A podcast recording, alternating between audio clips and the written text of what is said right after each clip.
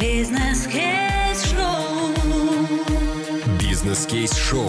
Авторский подкаст Натальи Поповой.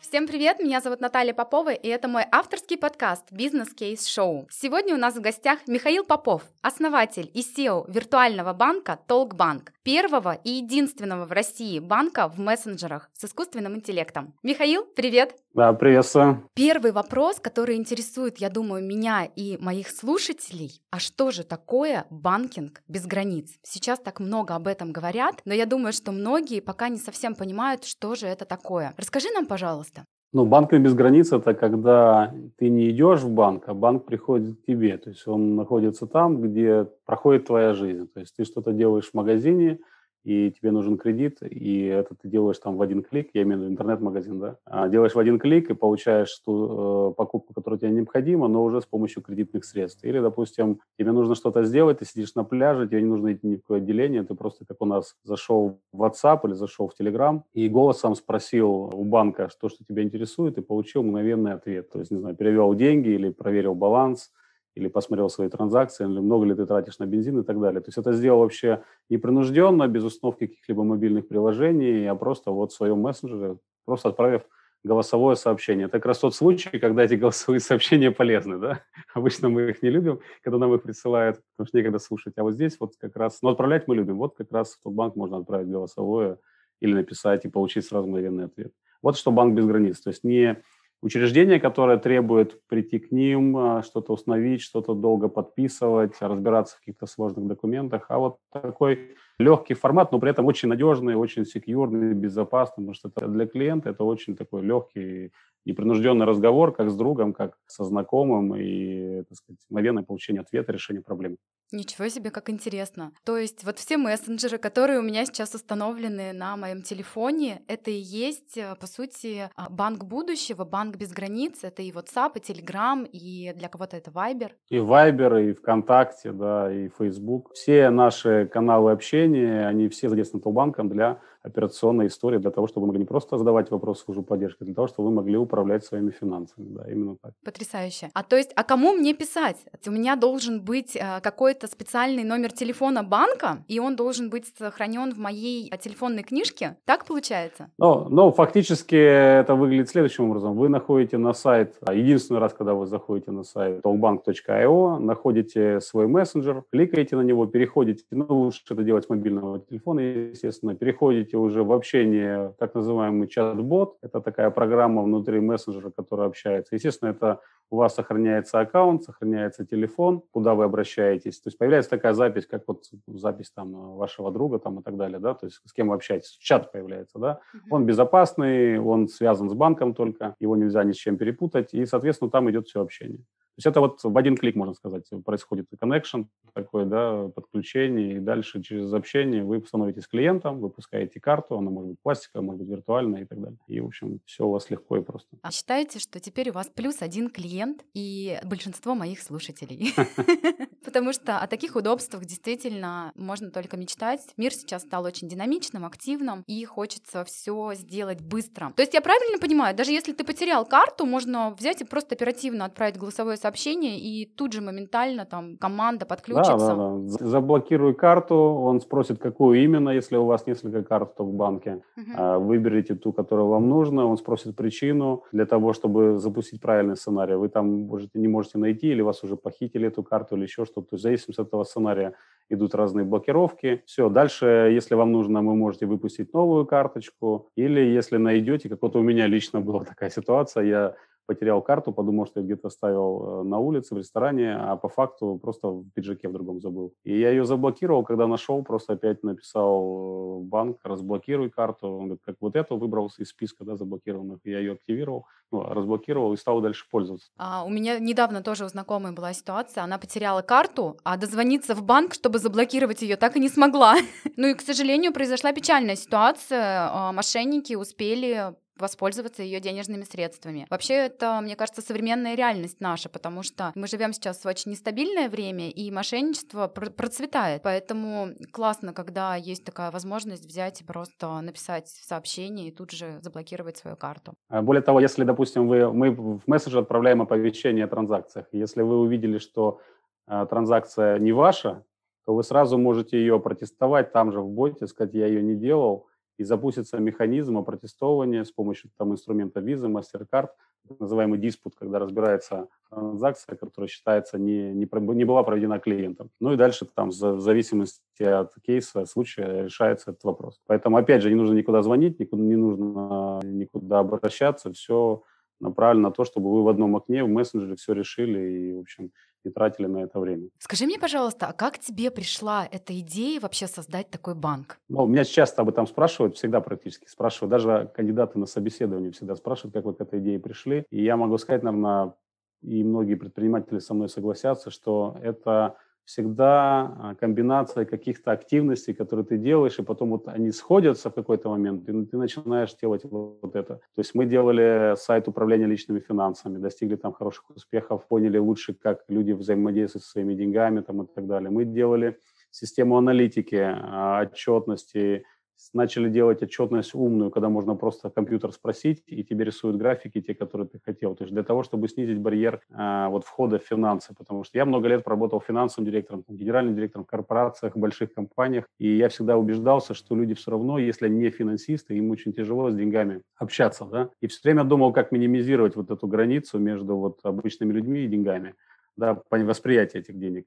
И вот, вот многие эти активности, в какой-то момент я ехал на работу, и подумал, почему, в принципе, не создать не только инструмент аналитики, а просто сразу банк не создать такой, который просто можно обратиться, сказать, и он все сделает. И вот название это наше Токбанк о том, что говорящий, да, то есть ты говоришь с ним, и даже наши, если посмотреть эмблемы, вот, да, сзади меня, две э, такие да, как это, иконки чатов, да, поэтому вот в какой-то момент я это осознал, и приехав на работу, собрал команду, ну и дальше как бы все вот как раз, как это называется, нужно нырнуть в эту прорубь, да, и начать э, делать. Уже откладывать не нужно. То есть бери и делай. Все-таки а, эта фраза, которую говорят большинство предпринимателей в подкасте Бизнес Кейс Шоу, она действительно про то, что просто бери и делай. Не бойся ничего, иди вперед, тестируй гипотезы, ищи э, то самое, создавай MVP, да, и ищи э, ту самую масштабируемую модель, когда юнит-экономика твоя сойдется. Но проблема только в том, что э, не договариваюсь, что перед тем, как бери и делай,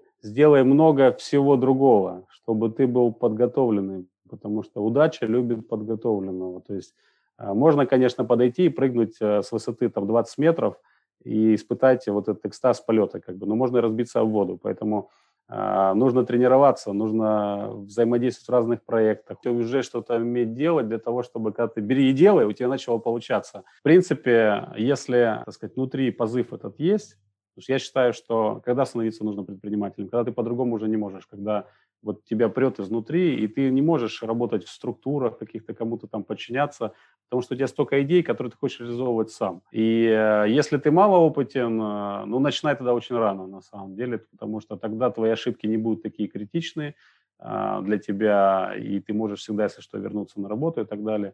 Вот. Но если ты уже опытный и уже много пробовал, и ты хочешь это попробовать, однозначно надо входить в это. Хотя это, конечно, сложно, трудно, это меняет твою жизнь, но внутреннее ощущение, что я по-другому не могу, вот это есть ответ. Я могу быть, как бы, мне нужно начинать предпринимателем быть или не нужно? То есть а, предприниматели себе не задают такой вопрос. Понимаете? То есть они просто начинают делать. Они всегда что-то делают. Просто они делают это в разных э, форматах, а потом начинают работать на себя. Или сразу начинают работать на себя. Интересный у тебя опыт. И, честно говоря, мне хочется копнуть чуть глубже, если ты не против. А, а когда же ты все-таки понял, что все, ты больше не хочешь и не можешь работать в корпорациях? Что произошло? Что случилось? И какой был твой первый бизнес? Он был связан уже с IT, с а, банками? Расскажи, пожалуйста, об этом. Ну, самый мой первый бизнес вообще был в детстве, на самом деле.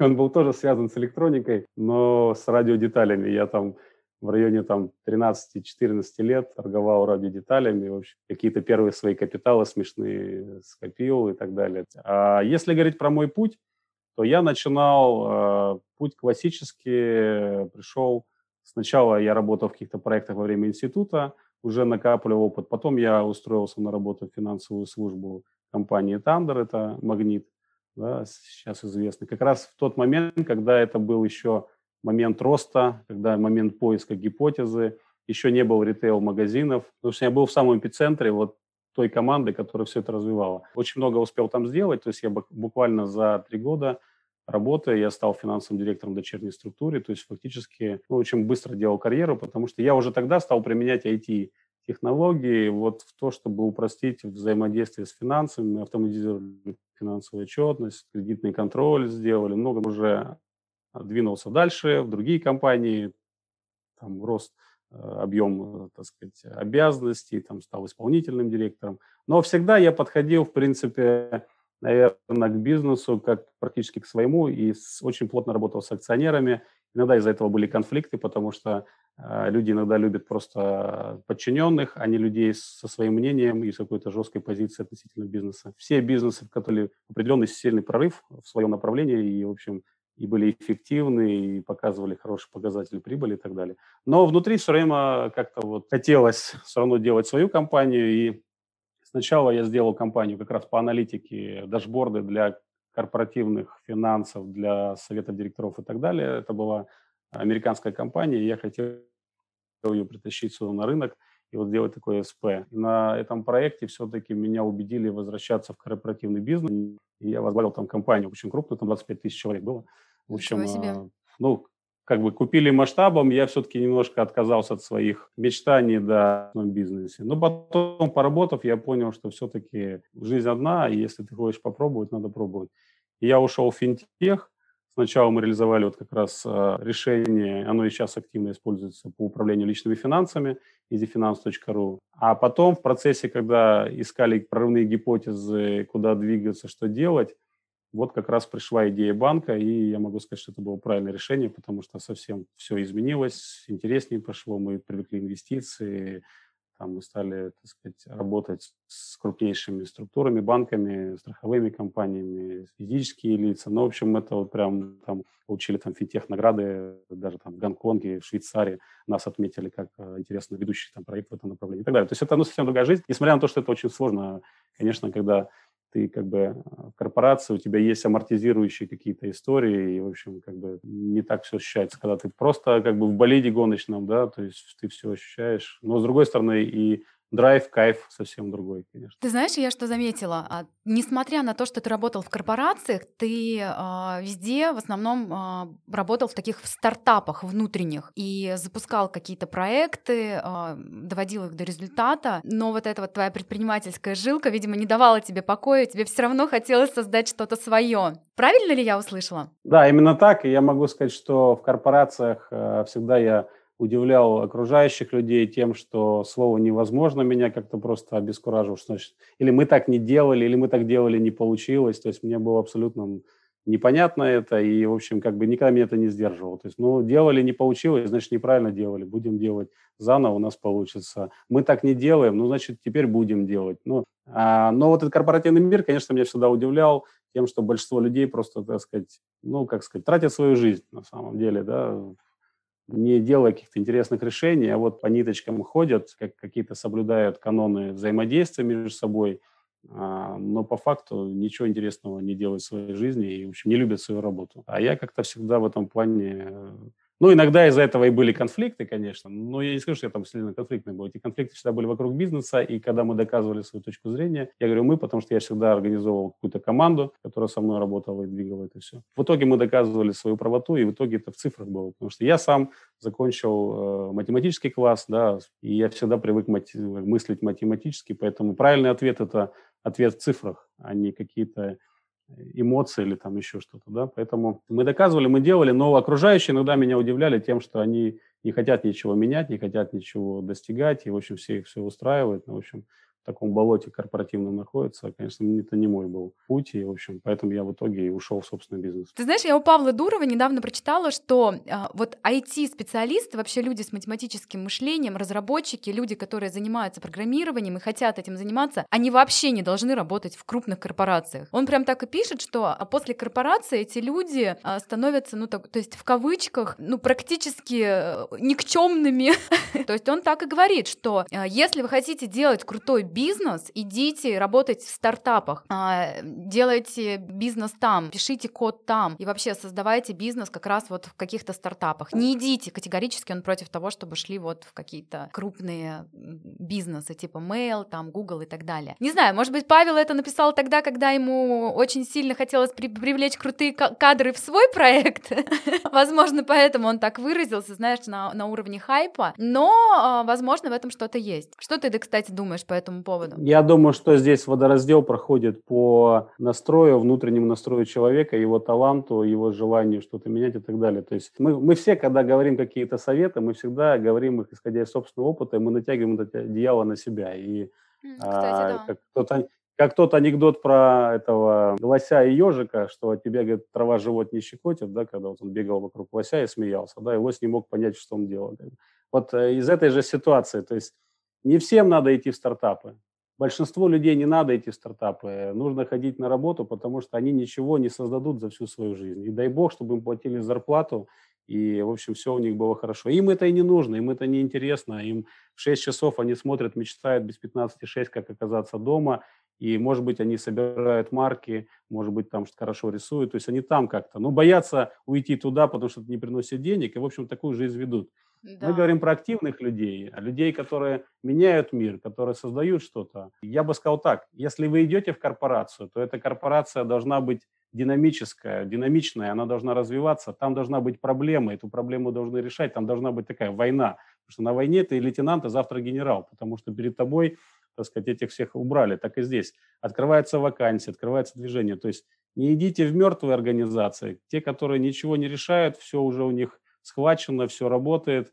Так сказать, средний возраст персонала очень высокий. И, в общем, там вы только научитесь подавать чай, Сергей Сергеевич у себя, как он в каком настроении, в хорошем. Я работал в таких корпорациях. Да, я был в строительстве, эм, тоже сделал там проект, который стал отраслевым. Я внедрил SAP строительной отрасли, так что фактически сделала сама компания SAP и российские представители сделали это отраслевым решением, то есть коробочным решением для строителей. То есть мы внедрили там за там, 7 месяцев конвейер от плани- проектирования и планирования до международного финансового учета. То есть все, проектирование, производство, строительство, финансовый учет, зарплата, налоги, МСФО – и так далее, так далее, так далее. И, естественно, там средний возраст был 50 и выше как бы руководителей. Мне было там 30, я там сидел за, за огромным столом, а, у каждого свой был стульчик, и если пересядешь не на тот стульчик, это трагедия. В общем, это мне было все смешно, как бы мы все там поменяли, сделали. Это известная корпорация ПИК, да? Да, вот. Я там был финансовым директором в одной из структур крупнейших, да, по, по производству и строительству. Вот такие организации вы должны попадать уже очень высоко. Тогда вы можете что-то изменить, вы можете себя проявить и так далее. То есть там на уровне там, директора, замдиректора. А если вы попадете туда рядовым, вы мало чему там научитесь. И, в общем, вам сломают хребет и, в общем, ничего не добьетесь. А есть же корпорации, которые быстро растут. Вот когда я приходил, это был Магнит, Тандер. Он действительно рос там. Э, ребятам было по 30 лет, Галицкому было 30 лет. Там как бы это но это другой драйв, это, это тоже стартап. Да, мы уже крупные были, да, уже деньги зарабатываем. Вот в таких организациях вы научитесь работать, потому что шефы дают вам задания выше вашей компетенции, вы, так сказать, трудитесь, думаете и так далее. Это классно. Как бы. Поэтому вот смотрите на саму организацию, на ее тип, на вот ее энергию и идите в такие. То есть совет один. Идите туда, где вам дадут делать все. Очень часто я, бывает, вижу, что люди не, не любят работать в неопределенности, да, а как вот мои обязанности, а что я всем буду заниматься? Да, всем будешь заниматься. Это самый класс, потому что ты еще не знаешь, что ты вообще любишь в этой жизни на самом деле. Тебе там 20 лет, ты не знаешь ничего еще, попробуй все, поработай в маркетинге, в логистике, в производстве, везде попробуй, найди себя. Да. По крайней мере, до 35 лет у тебя будет понимание, что ты будешь делать. 35 лет опять ты передумаешь что-то, опять ты найдешь, но уже на, на основании того опыта, который у тебя есть, ты рванешь дальше. Да? Поэтому совет Дурова правильный, но он говорит про других людей. Этих людей 10% максимум э, в мире, как бы, а может и 5%. А всем остальным, как бы, ну, не дергайтесь, ходите правильно, выполняйте задачи, которые вам шефы ставят, как бы, и работаете, получаете Учитесь. зарплату.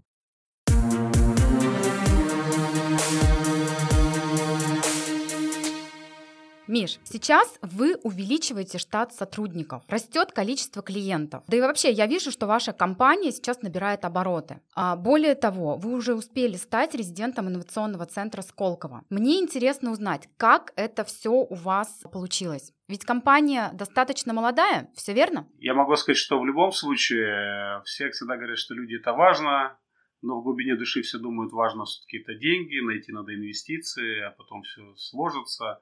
Но по факту я сказал бы, что всегда э, это такой микс нужно и инвестиции искать, и людей искать. И без людей потом эти инвестиции ты не получишь или не освоишь правильно и так далее. Поэтому команда очень важна. Проблема в том, что когда ты начинаешь бизнес, ну, у каждого начало свое, кто-то с какого-то трамплина, не знаю, сделал пивот от корпорации, получил сразу много денег, и, в общем, там как бы все такое стандартное. И не факт, что потом выстреливает очень часто из-за этого. Кто-то там на свои деньги начинает, как бы или с какой-то другой деятельности там финансирует. Но я говорю про все-таки мы говорим советы э, людям, которые начинают без особых э, каких-то там возможностей, да, то есть для широкого круга предпринимателей, да, и поэтому, естественно, вы начинаете с теми людьми, которые есть. И очень важно, чтобы вот в самом начале была правильная команда по вектору. То есть вы должны смотреть в одно направление, вы должны собрать людей, которые имеют энергию, то есть они должны быть активны, и они должны быть лояльны.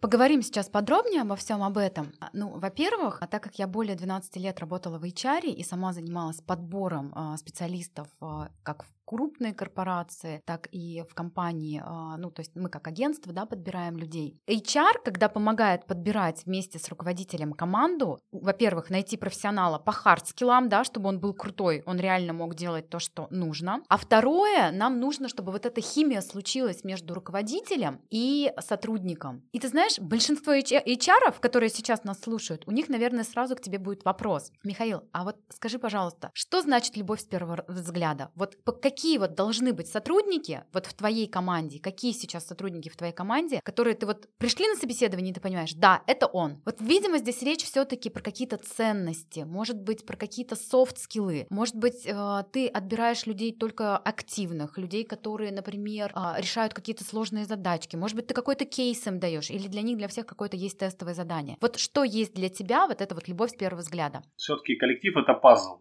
И поэтому каждый новый пазл, кусочек да, этого пазла, он должен обладать какими-то свойствами, чтобы картинка сложилась. Поэтому для каждой должности, для каждого момента развития компании критерии а, могут меняться.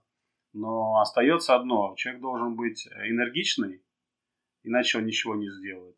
Он должен быть честный, порядочный, иначе просто эта энергичность вас убьет. И он должен быть умный потому что ты не пропишешь для него все инструкции, и ты ничего не сделаешь, если он не обладает а, интеллектом и не может это делать. Вот эти три вещи, если их нет, что бы там ни было в его списке работы и так далее, это все не нужно. Но а, я бы сказал так, что я делю на молодых и на опытных сотрудников. Много критериев, но если брать какую-то сегментацию, то есть молодой, в нем я должен увидеть перспективу, и вот как раз энергия, честность и ум – это прежде всего, неважно, что он еще нигде не работал и так далее. А если это опытный сотрудник, то это relationship связи. Потому что связи, э, будем так говорить, что в среднем, в среднем люди, как бы, конечно, теряют активность с возрастом. Поэтому чем старше человек, тем э, больше он должен иметь связей. Того знает, этого знает, туда завел, с этим познакомил, то решил и так далее. То есть он должен обладать вот этим свойством связи, э, установки этих связей, поддерживания связи и так далее.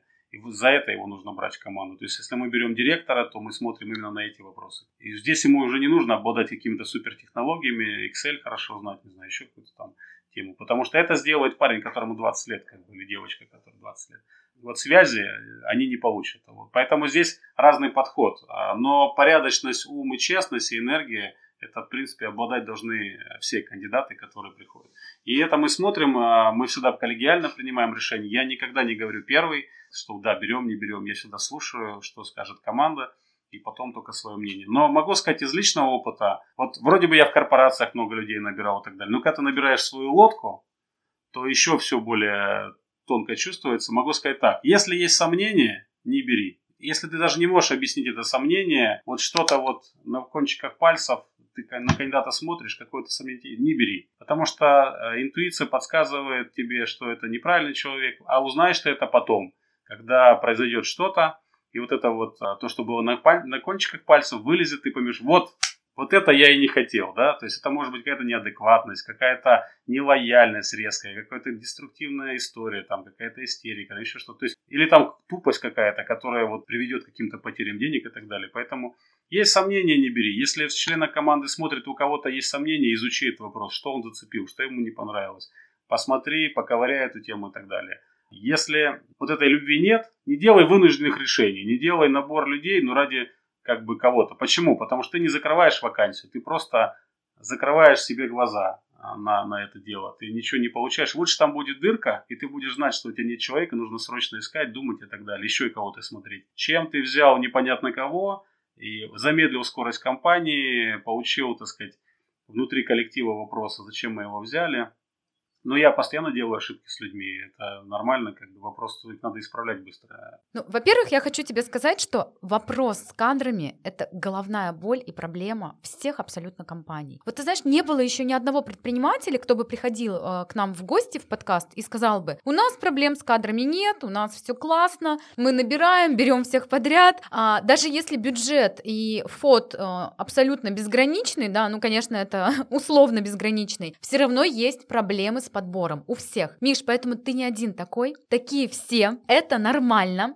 Всегда хочется идеального, конечно. Хочется, знаешь, взять человека вообще одного единственного, а лучше робота, и чтобы он вообще все сделал. И тогда вообще не будет никакой головной боли с сотрудниками, им не надо будет ничего объяснять. Они будут выполнять все так, как ты хочешь, находить информацию, делать все идеально. Но такого не бывает.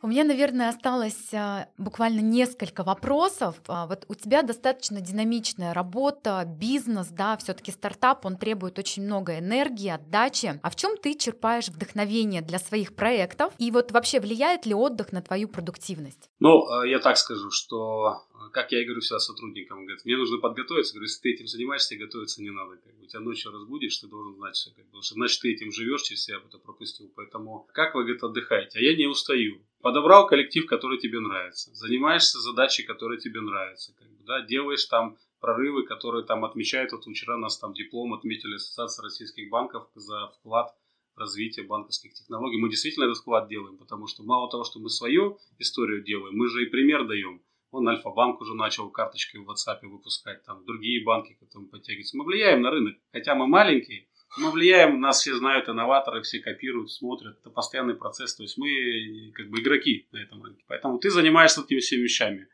Когда ты можешь устать?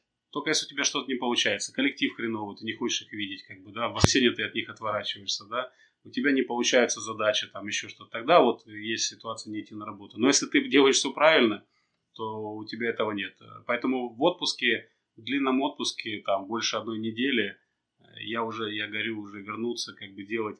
То есть я не, не трудоголик в том виде, который может быть, э, не знаю, в таких нехороших вещах. Мне просто по кайфу этим заниматься, вот, и, и все. И команду собрал, с которой мне приятно как бы общаться там. И сделал еще какие-то развлечения рядом, там, также те же регаты и так далее, чтобы люди как-то в это вовлекались. То есть, ну, вот, вот это все. Конечно, я расстраиваюсь. Конечно, жизнь предпринимателя это синусоида. Сегодня ты на вершине, завтра ты ничтожество, ты считаешь, что ты ничего не добился, потом ты опять на вершине. Это непрерывно, это не все к этому готовы, и поэтому вот так. Поэтому черпаю вдохновение прежде всего из, из своих же взаимодействий, своих же проектов и успехов, которые мы получаем, как бы и так далее. На самом деле человеку не как бы хобби нужно ли человеку? Ну да, у меня там яхтинг хобби, но я все равно его как-то даже под, под работу подтащил, чтобы как-то это было полезно.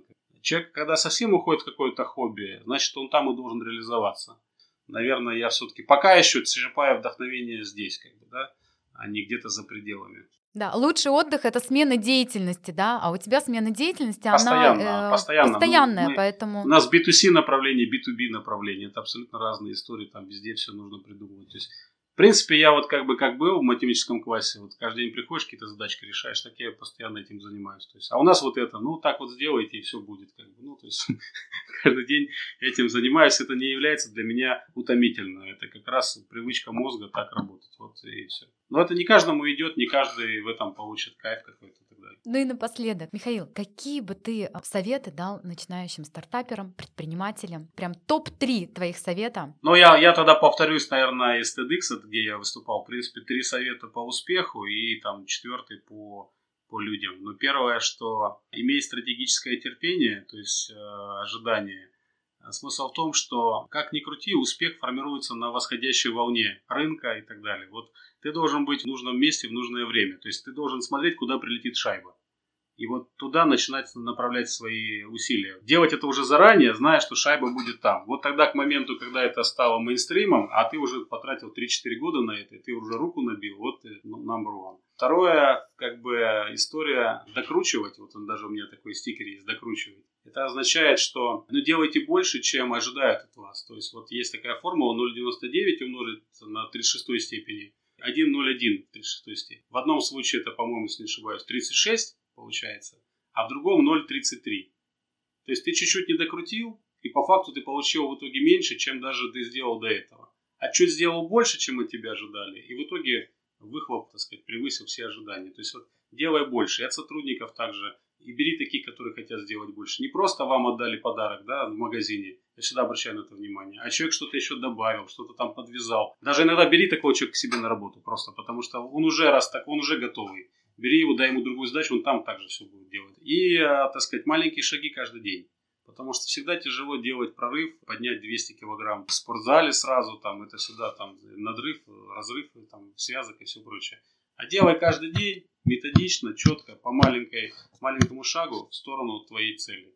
И в итоге ты туда придешь. Поэтому тебе не требует этих усилий, не нужно иметь вдохновение или еще что-то там, где-то силы какие-то черпать в тебе, то уезжать, там, что-то собираться силами по чуть-чуть каждый день, по чуть-чуть каждый день ты движешься. Ну и четвертое, это будь с правильными людьми. Правильные люди на правильных местах, это всегда так. То есть у нас есть э, институт э, консультантов вокруг наших, э, так сказать, advisory board так называемый. То есть это не постоянный орган какой-то, как совет директоров, это люди, которые мне симпатичны с точки зрения их профессиональных навыков. Я с ними встречаюсь, я с ними общаюсь, я черпаю оттуда какие-то идеи. Они как бы с нами работают, помогают, и это обогащает нашу компанию мыслями, правильными движениями. То есть ты сам должен быть в правильном круге, у тебя должны быть менторы, у кого ты можешь получить совет. И для своих сотрудников ты, ты тоже стараться должен как бы это делать, и людей правильных подбирать, и чистить команду, если ты видишь, что этот человек не тот. Постоянно ты должен этим заниматься и набирать новых, набирать молодых людей, следить за средним возрастом компании, чтобы всегда были молодые сотрудники,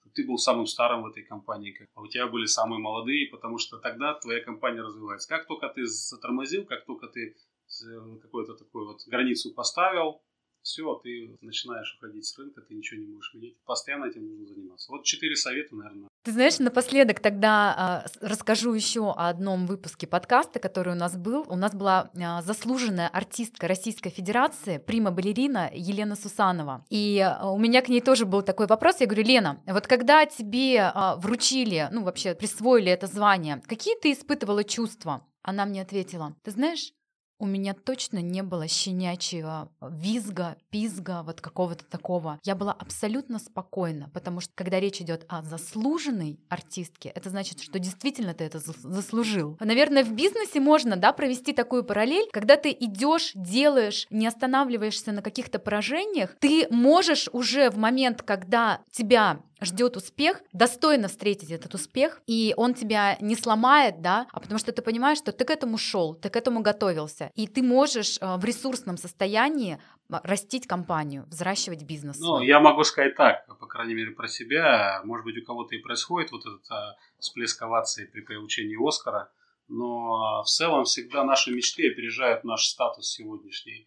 И когда мы достигаем той мечты, ну, у нас уже новые мечты, и радости такой нет на самом деле. Я вчера подписал очень важный контракт в нашей жизни.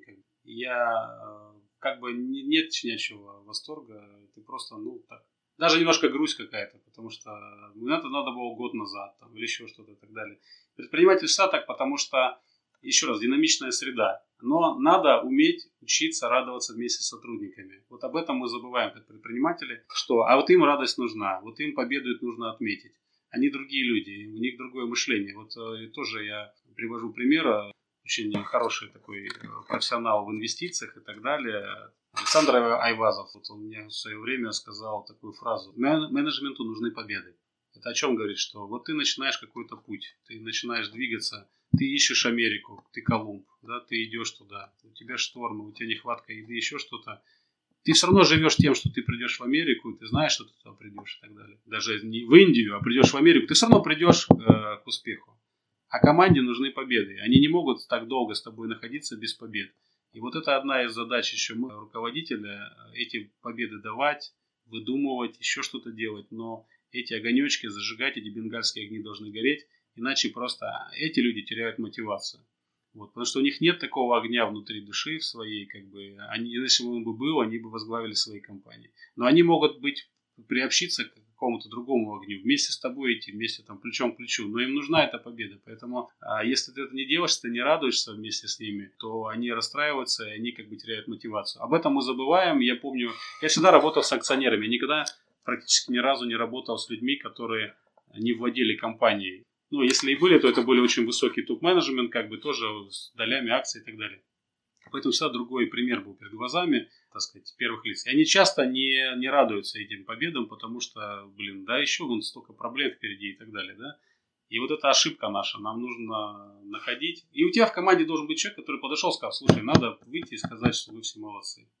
А что нужно, как выйти? Вот так выходишь, говоришь, вы все молодцы, вот вам э, это, все, ты выходишь, это делаешь, все радуются, и процесс идет дальше.